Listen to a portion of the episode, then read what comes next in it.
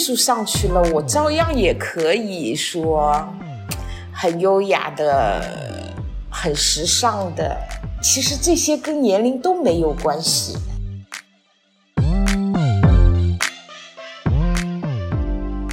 就因为你从学校到职场，各种考试啊、绩效排名，无时无刻所有的设定都在告诉我们，就是这是一个遵从丛林法则的地方。自我是不重要的，你要摸清这个游戏规则，你努力去赢才是最重要的。这个就是一种大家太习以为常、默认正确的事情。很多时候，妈妈想做什么的时候，你一般都是说：“妈妈，我支持你，支持你。”所以我也觉得，站在相互尊重的角度，我也应该支持你。不要去做很周全的计划，不要去把所有的日子都排得很满。闲暇的时间就是间隔年最有价值的地方。这是。间隔年第八期，也是这个小系列的最后一期。嗯，我不知道会不会有人是每一期都听完的，应该也有吧。嗯。我是还回去回顾了一下我们之前每期的内容，我有的时候也会经常去听一下。那这几期里面有没有妈妈特别喜欢的？嗯，我说不出来最喜欢哪一集，但是每一集都有一些东西是妈妈是觉得特别好的。有的时候回头再去听，或者是隔一段时间再去听的话，有时还会有不同的发现，就是好像有些东西还没有说的特别特别明白。但是因为时间有限嘛，我们也不可能说把有些东西阐述的特别清晰，常常都会在回听的时候觉得。这个应该再多说一点，可能就表述清楚了。我有这种感觉。我觉得这几期关于我间隔年的内容，它呈现出来的样子和我的收获来看，就还是非常符合期待的。嗯，因为我本来就没有觉得每期是可以聊清楚的。因为很多问题可能聊的当下也没有真的想清楚，嗯，就是最最开始跟妈妈开始聊天录播客，我就会发现以播客作为媒介，我们去表达跟创作的这个过程是可以激发思考的，所以后来就觉得那就可以以同样的方式去为我的间隔年赋予意义，嗯，最开始。还没有做这些内容的时候，各种击中的时刻啊、体验、想法跟理论都还是很碎片的记忆和感受，它是没有成体系的。我在就是第一期的时候，show notes 里面我还写了我那个时候的感受，我现在回去看也真的是那个样子的，就是我写说。我是强烈的感受到了这个闲暇留白的重要性，但是很难被描述。就是身体感受到了那个好处，但是头脑还没有跟上。的感觉，然后现在做完到现在，感觉就比较合一了。嗯，就是我们这样子一期期聊，就是一点点回忆跟讲述，期间也就产生了很多新的角度，呃，重新看待问题，也产生了新的问题。记得第一期跟妈妈聊完，我就会。发现面对的选项太多，不知道如何做选择，其实是我们这代人特有的问题。所以，为什么自我探索对于我们很重要？如果说这件事情不跟妈妈讨论的话，我是不会有这个视角的。就是我的思考一定是局限在我的视角之下的。嗯，在过往中的每一期，你的各种论点和角度，让妈妈对你都有了重新的认识。这是我很高兴看到了你在间隔年里面的成长。这是我最想对你说的，就是你是觉得我跟你讲述我的观点，对，跟想法是你喜欢听的。嗯。很明显，你在这个间隔年中，你成熟了，成长了。对，我觉得这个思考就是它不单单是间隔年，我们一起定期录这个播客的作用，我觉得也很大。如果没有我再重新跟你去讲述影响我的人或者集中我的事情和一些我的困惑的话，单独的间隔年的这个时间缺少了后面的这些表达的话，也是很不完整的。我的感受就会像是我刚刚讲的，就是你的确知道这个好处很大，但是你可能讲不出来为什么。嗯，会很骨感。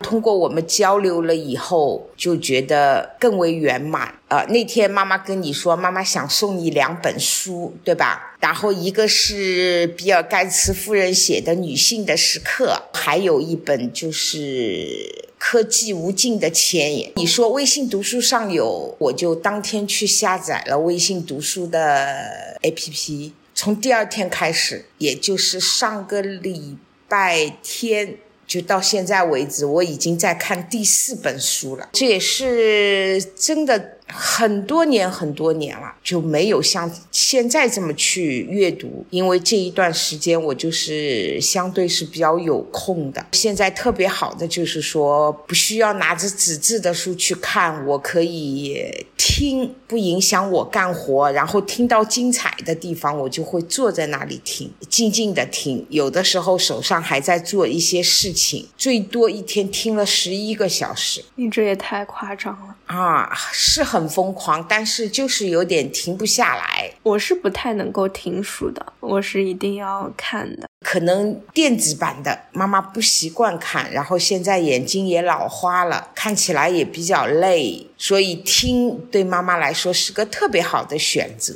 这几天我以往一些在追的剧我都没看，那天我看到了一句话，我觉得特别好，就人生没有绝对的 yes。如果你没有开始，那答案绝对是 no。其实好简单的一句话，它阐述的特别明白。嗯，就我就学着像你这样，把一些特别好的句子就把它复制下来，整理出来。我觉得这个就是我以往没有的习惯，这也是我们做了播客之后，你的一些习惯影响到的我。从跟你录播客到现在，妈妈有了解到。这个吃的这个方面，就是说以往妈妈的饮食习惯中存在不好的东西，妈妈试图也在改变，摄入低碳的东西。到今天为止，妈妈已经瘦了十一斤了，就觉得我们等于是相互学习嘛，对吧？嗯，我也开始注意到了做菜用油开始少了，减少碳水化合物的摄摄入，吃一些优质蛋白。这个在我以往的人生中，我从来没考虑过的啊！我也觉得很好，特别是就是听了那个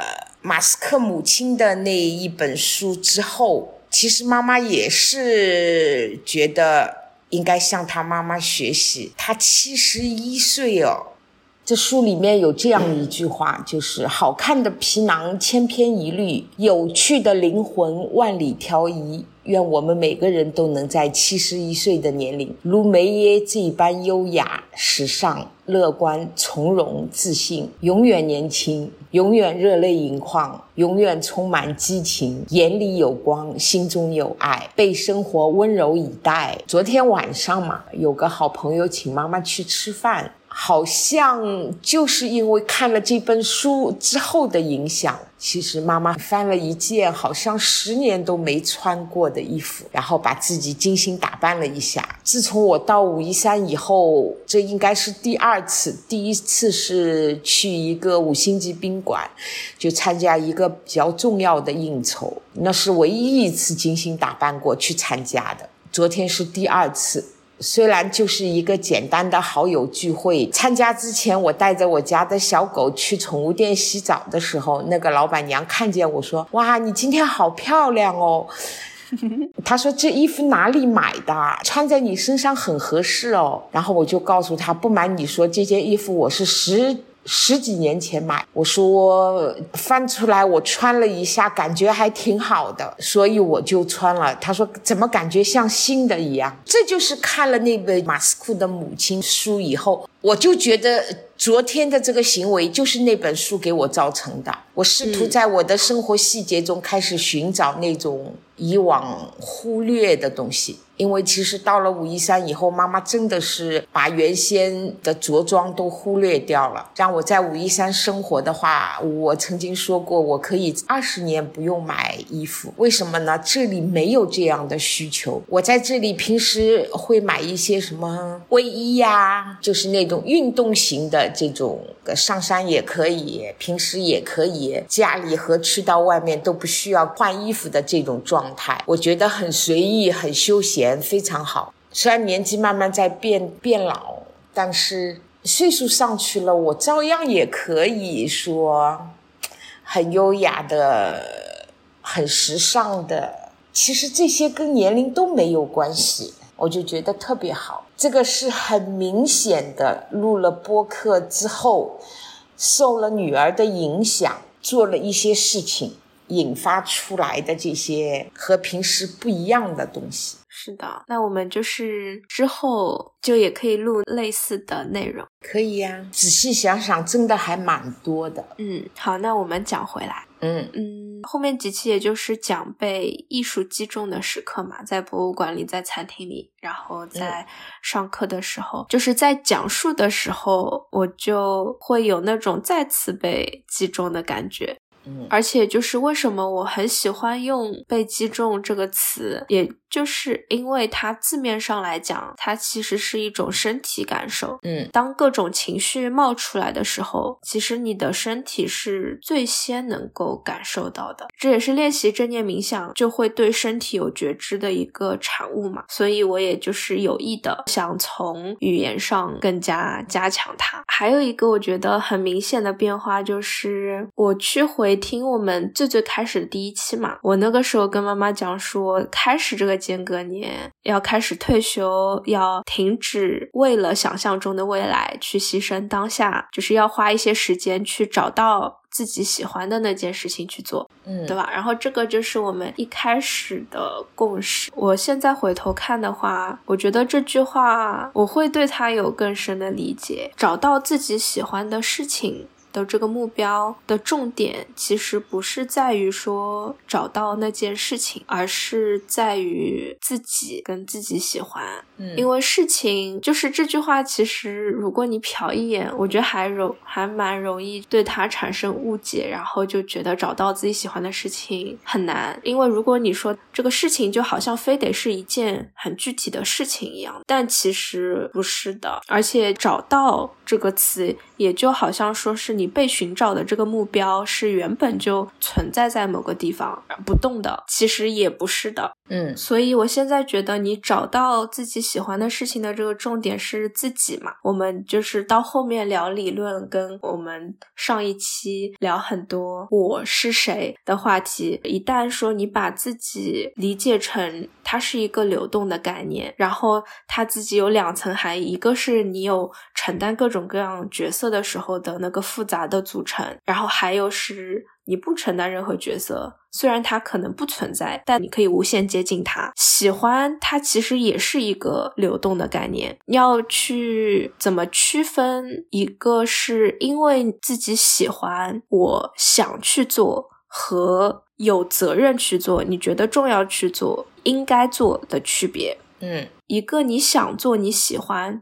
这里的喜欢是重过程的，就是无论结果怎么样，你喜欢这件事情，你就是喜欢的，而背负着一种责任去做，你觉得应该要做，那这件事情是更重结果的。就正在承担角色的你会有很多很多重要的事情要做。我们也一直在讲，你角色和角色之间是要去，就是如何权衡，如何安排自己的生活。就什么情况下你是决定要把自己真正喜欢的事情放在第一位，还是说你要为了承担扮演好这个角色，你要把应该做的事情放在第一位？就是每个时刻，其实你都是在做这些抉择，而你是否对这些决决策的过程有觉知，我突然就是想到之前我们有聊妈妈做饭的一期，嗯，那期我印象很深，就是一开始你说我喜欢做饭。对，妈妈是喜欢做饭的，家里厨房是你最喜欢的地方，一定要很大，这是你喜欢的事情。但是呢，我们聊到后面，其实你实际上喜欢的是，因为你做了这顿好吃的饭菜，所以一家人围在一起的这段时间和那种感觉是你喜欢的。嗯，其实，在这个时候，就是你已经把作为家人的这个角色要承担的重要的事情，当做了自己喜欢的事情。嗯，就是很有意思，就感觉在你的这个情况下，这件事情的边界是很模糊的，就是你想做跟应该做的边界就是模糊掉了。就是做饭，做一顿好吃的菜，这是我应该做的事情，而这个事情带来的结果，激发了你。我不知道你可能原来不喜欢做菜，但是。是这个结果太美好，美好到激发你说：“哇，我越来越喜欢做饭，然后我想要做。”嗯，这里面也有一种，就是说，好像这是我应该承担的责任，因为父母年纪大了，可能力不从心了，对吧？这理所当然就是应该我来做的事情。嗯。然后通过这个做饭，其实也可以从中找到自己的兴趣，然后也觉得自己营造出来的这种氛围是自己想要的，所以就比较迷恋这件事情。嗯，那你说这种情况下，你是你能够分辨，或者你有没有那个意识，说你是真的自己喜欢做饭，还是？没有那么就是具体的区分到底是角色还是责任，方方面面的没有去分析。我只是就是觉得那就是我的事情，我应该做的。然后我又特别喜欢这种由于我付出的努力，就是营造出来的这种氛围。我觉得，既然我可以做，我又可以做得好，那就是我应该要做的。没有过多的去想过这些事情，只是我们通过播客把这件事细聊聊出来了以后，你发现妈妈其实并不是真正的喜欢做菜，而是喜欢那种去做这件事情。然后可以让大家吃上一顿满意的这种家庭气氛，那只是我们通过播客聊出来。妈妈觉得好像似乎也是这么回事。嗯，那我要是总结一下，就是间隔年对我来讲给我留下的最大的变化，嗯，第一个就是我对于我的组成有了更清晰的觉察。嗯，然后我对于就是靠近不承担任何角色的自己喜欢的领域有了方向。嗯，第二个其实是在讲说间隔年让我用实际的直接经验体会到了带宽这种最深层的人力资本。这个也是我之前稀缺这本书里面讲到的，就是它实际上是在讲，也是让我直接意识到，就并不是说你越努力越。忙，你生活排得越紧凑的这种生活就越好，就越有意义，就越值得过。就因为你从学校到职场，各种考试啊、绩效排名，无时无刻所有的设定都在告诉我们。就是这是一个遵从丛林法则的地方，嗯，自我是不重要的，你要摸清这个游戏规则，你努力去赢才是最重要的。这个就是一种大家太习以为常、默认正确的事情，你要努力学习，这就太正确了，绝对不会觉得它是值得反思的。但是实际上，这是需要你努力去辨识出来的一种。心智模式，它是一种 mental model。我觉得间隔年的很大意义就是让我辨识出了这件事情，也不是说大家不要去遵从这个丛林法则，大家一起躺平，而是说你在玩这个游戏的时候，你去你在丛林里的时候，你要审视自己的动机和状态。就是我第一次知道说，我自己也是可以建立秩序和规则的，你是可以有觉知的去决定你玩还是不玩，你。什么时候去玩，或者什么时候你换一个玩，就是什么是有觉知。我借用宗萨仁波切《正见》这本书里面，它有一个比喻，呃，如果你知道自己正站在悬崖的边缘，你就会了解面前的危险，你仍然可以继续前行，带着觉知在悬崖上行走，不再那么恐怖。事实上，它反而是非常刺激的。不知才是恐惧的真正根源，觉知不会妨碍你的生活。反而让生命更加充实。然后他还用了茶做比喻，他说：“如果你正在享用一杯茶，而且了解短暂食物的甘与苦，你将能够真正的享受那杯茶。”嗯，好，这就是宗萨仁波切对觉知的解释，我觉得用在这里就很合适。你在间隔年做自我探索的过程中，你有充分的时间了解那个最真实的自己。同样的事情，你会有不同程度、更深层次的去思考和判断。嗯，我就觉得这是最大的意义所在。就刚开始，你跟妈妈提出来要想辞职不干啊，想退休啊，其实我是有犹豫的。第一时间听到你那个的时候，我就觉得一头雾水，我不知道你想要干嘛。因为在那个时候，妈妈的概念里面是没有什么间隔年，我也不知道你想用这个间隔年来干嘛。当时我就觉得，反正现在疫情，我觉得活着最重要，其他的都可以不用考虑。这就是我最真实的想法。我觉得不上班也好，什么都 OK 的。嗯，如果不是播客。妈妈肯定对你这个间隔年的很多东西不是那么的清晰和理解。嗯，那还好做了这个播客。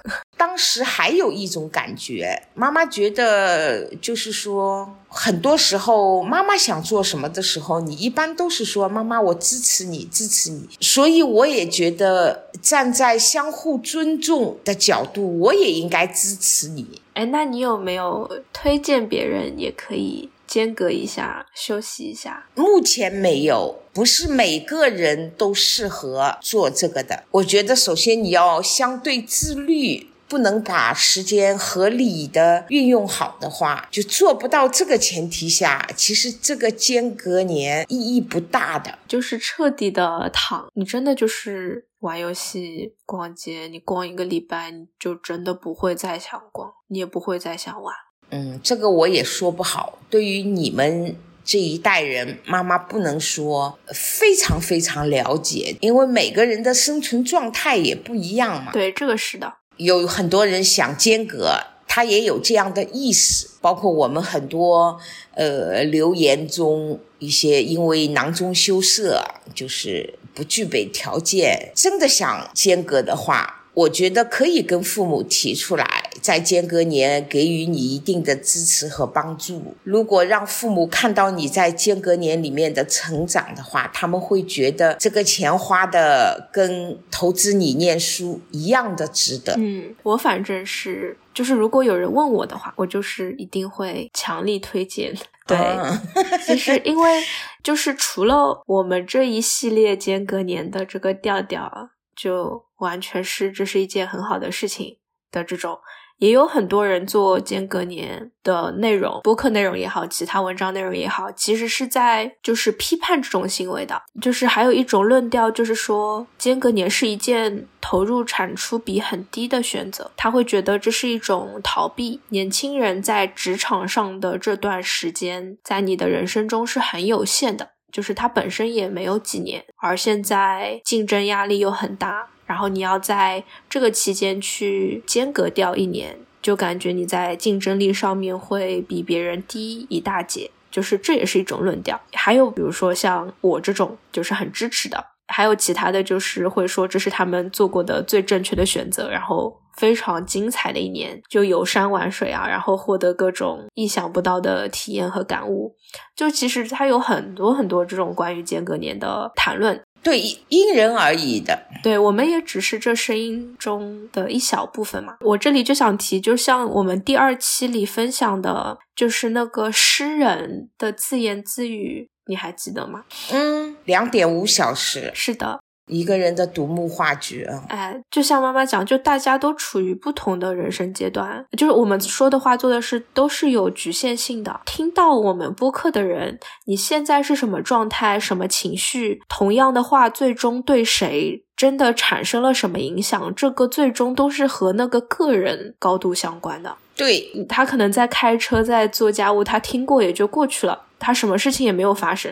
嗯，或者说他当时我们在讲的事情跟他现状有一些重合，或者他也对现状有一些不舒服，就觉察到好像是有一个想要暂停的这种念头在心里升起来的话，那也许他后面就又会想起产生共鸣了，对，就会又会想起我们聊的内容，就想起来哦，其实是有人试过这个事情，而且体验是这个样子的。对，所以我现在讲话，我就会越来越不顾虑那么多，就不会想说啊，这其实不是适合所有人。我这就是废话，当然不是适合所有人。对，特别是现在我们这种谈话是我不知道我在对谁讲，我不知道听到的那个人是谁的情况下，我觉得我可以非常坚定的只想我觉得正确的话，因为听不见的人他就是听不见你在讲什么的，你不需要对那些人负责，你只要讲你觉得你真心觉得的话就可以了，而最后实际产生的那个影响。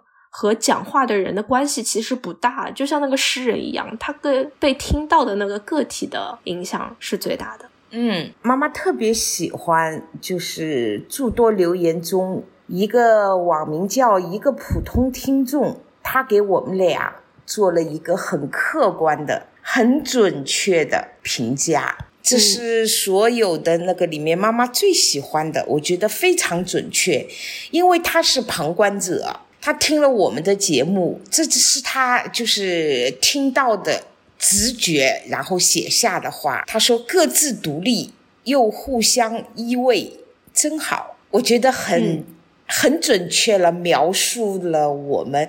这也许比我们自己看待就是这个母女关系更准确。嗯。今天妈妈还在朋友圈里面特别感谢了这位听众。这位听众知道你感谢了他吗？知道。然后他在呀，他 对他在朋友圈就留言了，因为之前他有加过妈妈的微信，但是我不知道那个就是他。然后对对对，啊，然后他今天在妈妈发的这个朋友圈里面就说，竟然在朋友圈看到了自己的评论。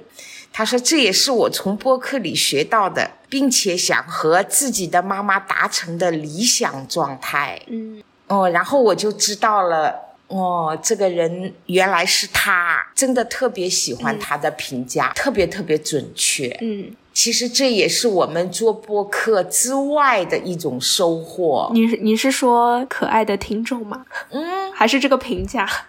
就是。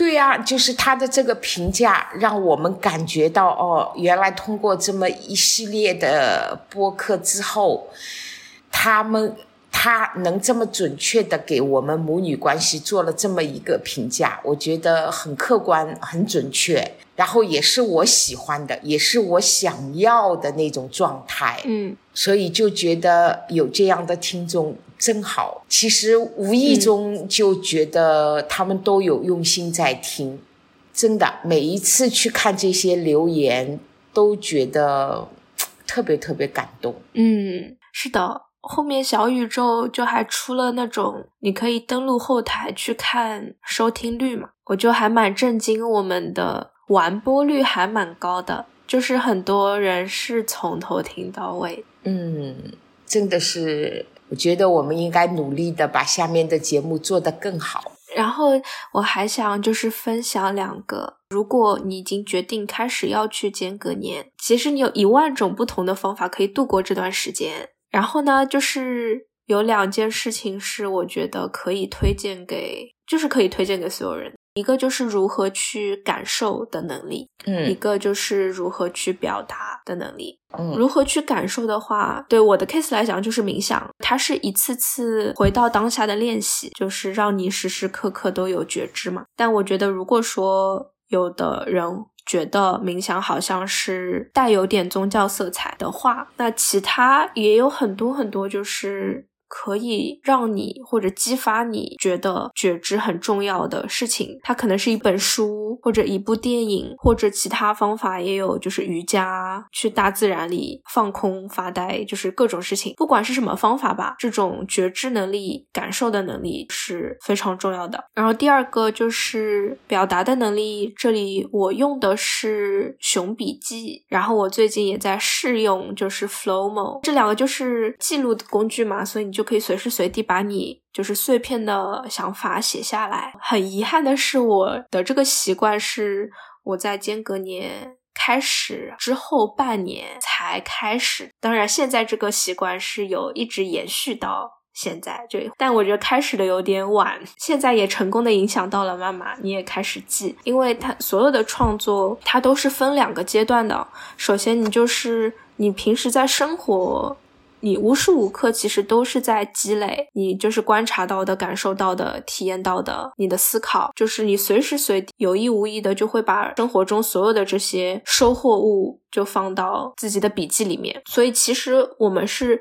一直都在进行一种浅创作的，所以你有了那么多素材之后的第二个阶段，才是你你会激发你灵感啊，然后构思啊，最后通过什么媒介的形式，最终成为一个作品。这也是一个很重要的习惯，记录任何的碎片想法，给它做标签，然后它是渐渐的、慢慢的会自成体系的。嗯，对，就这两个哦。还有，我觉得如果还要说一下，就是对于那些想要间隔年的人来讲，一个重要的提示就是，就是如何不要怎么样度过这个间隔年，不要去做很周全的计划，不要去把所有的日子都排得很满，因为间隔年本身的意义，它的出发点就是说你要脱离原本那种框架式的生活，而如果说你只是在用同样的方式去做一些其他不同的事情。它本质上还是没有变的，所以我觉得你至少要留出，比如说百分之五十的时间，是让你能够处于那种 open mode，是打开模式下，是没有任何目的、没有非常明确的目标的去在生活的。而这种闲暇的时间，就是间隔年最有价值的地方。不然，你其实它不叫间隔年，你只是在做一件其他的事情而已。所以，唯一的提示就是如何度过有非常非常多方式，但是不要。要把它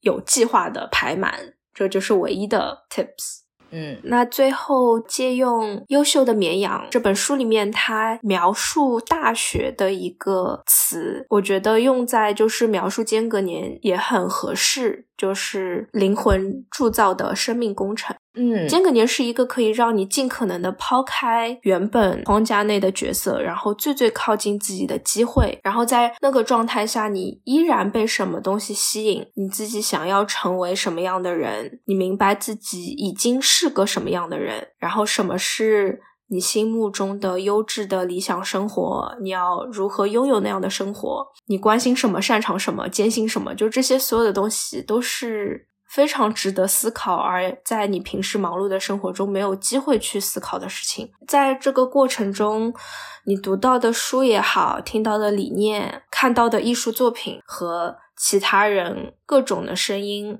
它会给你带来灵感，但是它也可能是压力、干扰这些东西。所有的作用是促使你去质疑你之前所有的自我认知。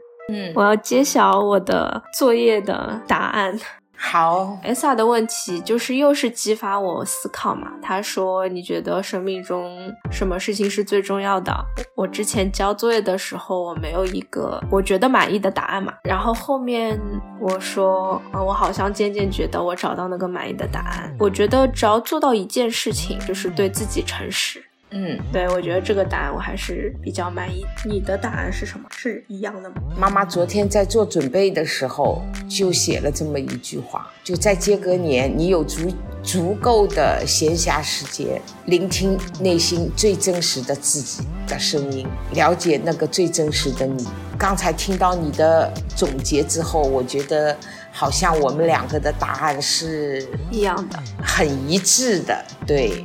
那这一个系列就结束了，也成功的帮助我，就是为我间隔年赋予意义的整个过程，每一期都是有种就是环环相扣的感觉，到最后很圆满。我是觉得蛮圆满的，因为我们一开始做的时候就是很开放嘛，就没有做。这一季一定要八期，然后每期讲什么都没有，就是自然的，哎，讲讲这个，讲讲这个，然后讲理论，讲思考，解惑就好了，就是生长出来了。然后总结的结果还超级一致，嗯，很圆满啊，嗯。